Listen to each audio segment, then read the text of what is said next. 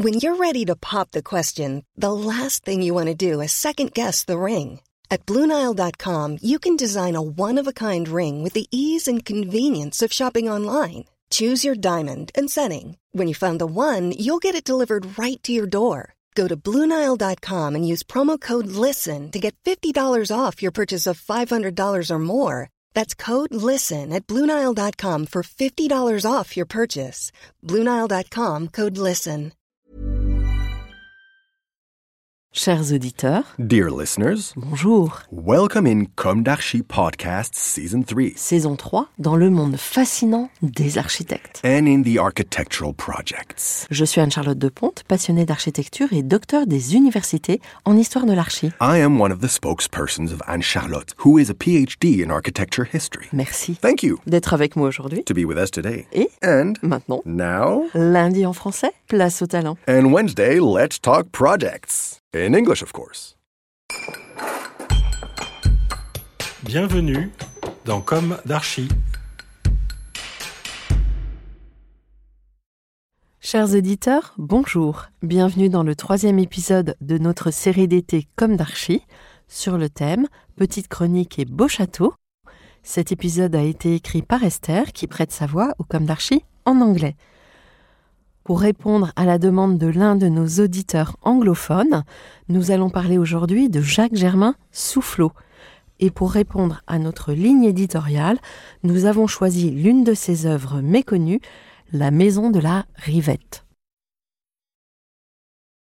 Né en 1713 et mort en 1780, Jacques Germain Soufflot est célèbre pour avoir réalisé l'église abbatiale de Sainte-Geneviève, appelée aussi le Panthéon, aux environs de 1755.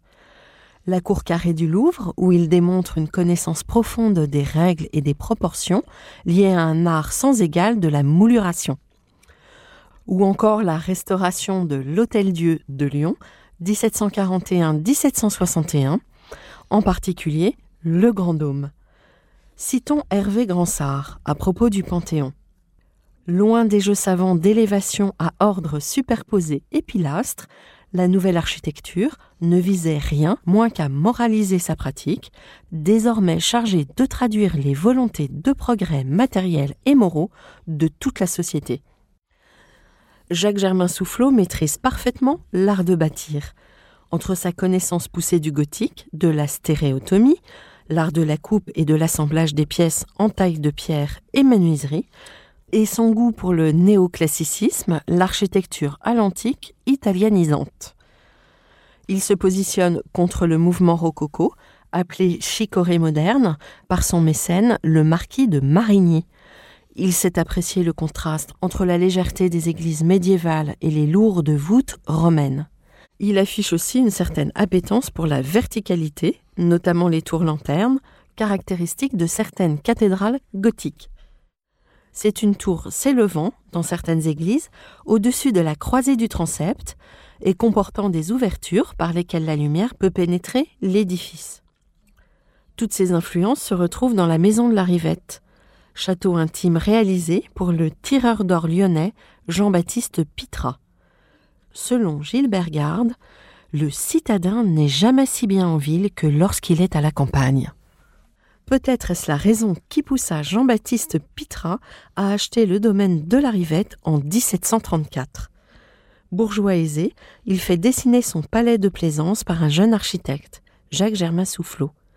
Si les documents manquent pour authentifier la paternité de l'œuvre, celle-ci corrobore à des choix stylistiques reconnaissables. La Rivette marie des influences parisiennes, italiennes, provençales et locales.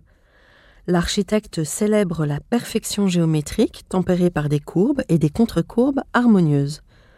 Les volumes sont modelés dans une esthétique dite moderne. Découvrons la propriété au début du XIXe siècle. Elle est surnommée les Folies Pitra. Les mots sont du marquis Mazade d'Avez. On aperçoit sur la hauteur les Folies Pitra, maison du meilleur goût. Devant elles sont une succession de terrasses qui conduisent parmi les fleurs, des ruisseaux argentés et des eaux jaillissantes, jusqu'au bord de la Saône. Derrière, des vergers, des bosquets charmants et artistement espacés font parcourir agréablement jusqu'au sommet la colline sur laquelle ils sont placés. Le célèbre architecte Soufflot a fait bâtir cette maison qui, plus que tout autre des bords de la Saône, mérite d'arrêter les regards du voyageur. Les bâtiments, la façade, les jardins, les terrasses, tout est de la plus belle ordonnance. Cette vue idyllique est alors toute récente, car c'est au milieu du XVIIIe siècle que la propriété se transforme en maison de plaisance entre les mains de Jean-Baptiste Pitra et, sans doute, Jacques-Germain Soufflot. Soufflot, de retour d'Italie en mars 1738, est un jeune homme de 25 ans, mais dont le nom est déjà reconnu, puisqu'il est reçu en novembre à l'Académie de Lyon. À la Rivette, l'architecte conçoit une maison de maître, précédée d'un vaste perron, deux chapelles, une orangerie, des communs et bâtiments de ferme, et une décoration hydraulique qui habille les jardins en terrasse et escaliers successifs dits à l'italienne. Cet aménagement est rendu nécessaire par la déclivité qui mène depuis la maison principale jusqu'à la Saône en contrebas. Mais il est aussi recherché. En effet, le haut mur de la terrasse supérieure est construit à l'endroit le plus abrupt. La maison, située sur le terre-plein mi-naturel, mi-artificiel, est orientée est-ouest, afin de profiter de la meilleure vue sur le Val de Saône. Selon un principe baroque italien, elle est assise presque au bord du vide, placée pour être vue de bas en haut. L'architecture recherche le pittoresque et épouse la topographie. L'habitation est dessinée sur un plan rectangulaire, presque carré, agrémenté de deux minuscules ailes sur les côtés et en arrière. Elle est longue de 25 mètres et large de 22 mètres 50. Les 500 mètres carrés sont répartis sur quatre niveaux cave, rez-de-chaussée, étage, grenier. Ce plan dénote probablement une influence italienne et rappelle la villa farnésine de Baldassare Peruzzi. La modénature de toiture en tuiles romanes rappelle la structure du plan. Dans un souci esthétique, la pente de toit est faible et les cheminées courtes. Ainsi, le regard est attiré par la façade occidentale, dite à la française. Elle est de neuf travées, réparties sur deux étages. Elle suit le dessin, cher à Jules Ardouin-Mansart et à Robert de Cotte. Un avant-corps central de trois travées, à peine saillant, dont les angles sont soulignés de refond. Le tout est coiffé d'un fronton triangulaire. Le balcon de fer forgé est soutenu par des consoles. Les fenêtres cintrées sont caractéristiques de la région lyonnaise avec leurs abat-jours, dits aussi jalousies ou persiennes. Toutefois, elles sont en rupture avec la tradition et alourdissent un peu la façade de par leur hauteur unique. En effet, elles ne reflètent pas les hauteurs sous plafond de l'intérieur.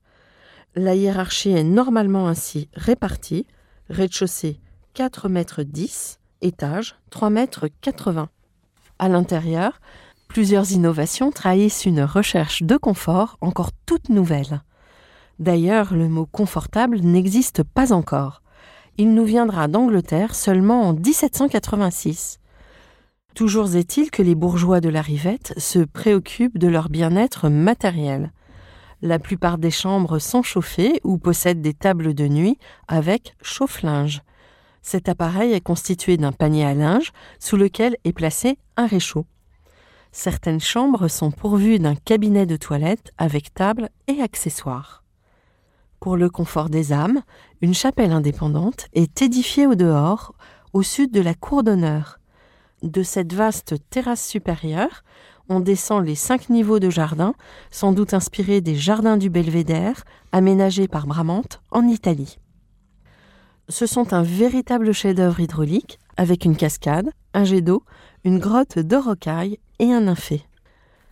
Un nymphée est à l'origine un monument agrémenté d'une source sacrée dédiée aux nymphes.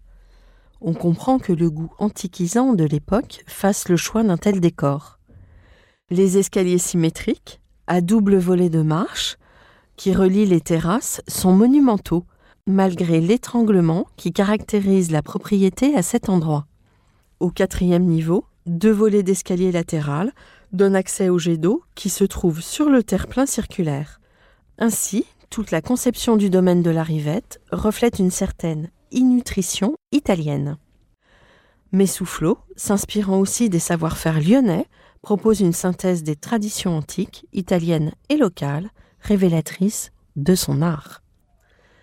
Les rangs alternés de galets de saône sont disposés en arêtes de poisson. Pour imiter le tuf et le péperin romain, les assises sont en pierre lisse et bloc. Le travail de la pierre, tour à tour polie ou rocailleuse, rappelle la villa Garzoni. Chaque matériau a sa propre teinte, tout en variation de gris, blanc et beige. Le temps a depuis effacé les nuances. Le contraste de la pureté presque austère des volumes et du décor à la mode, fait de courbes et de contre-courbes, donne tout son pittoresque à la rivette. En 1920, la rivette sert de maison diocésaine de retraite. Elle est rachetée en 1972 par les Hospices civils de Lyon, ceux-là même dont dépendait jusqu'en 2011 un autre chef-d'œuvre néoclassique de Jacques-Germain Soufflot, l'Hôtel-Dieu de Lyon. Aujourd'hui, beaucoup de ces châteaux bourgeois, intimes, ces maisons des champs ont disparu, faute de moyens, d'entretien ou encore d'intérêt public. La question de leur conservation se posait déjà en 1922 lorsque M. Roville écrivait On inventorie toutes les pierres de la ville. Il n'est pas une porte qui ne soit décrite, une maison dont on ne sache l'histoire, la gravure a restitué l'ancien aspect de nos places et de nos rues. La photographie en conserve l'aspect présent. Mais les vieilles maisons des champs peu à peu disparaissent, et plus rien n'en reste. Sinon le souvenir que leur conservent ceux qui y furent heureux. Chers auditeurs, merci pour votre écoute. À la semaine prochaine pour un nouveau numéro de Comme d'Archie de l'été. Pour ceux qui veulent, n'oubliez pas le numéro en anglais et prenez soin de vous. Au revoir.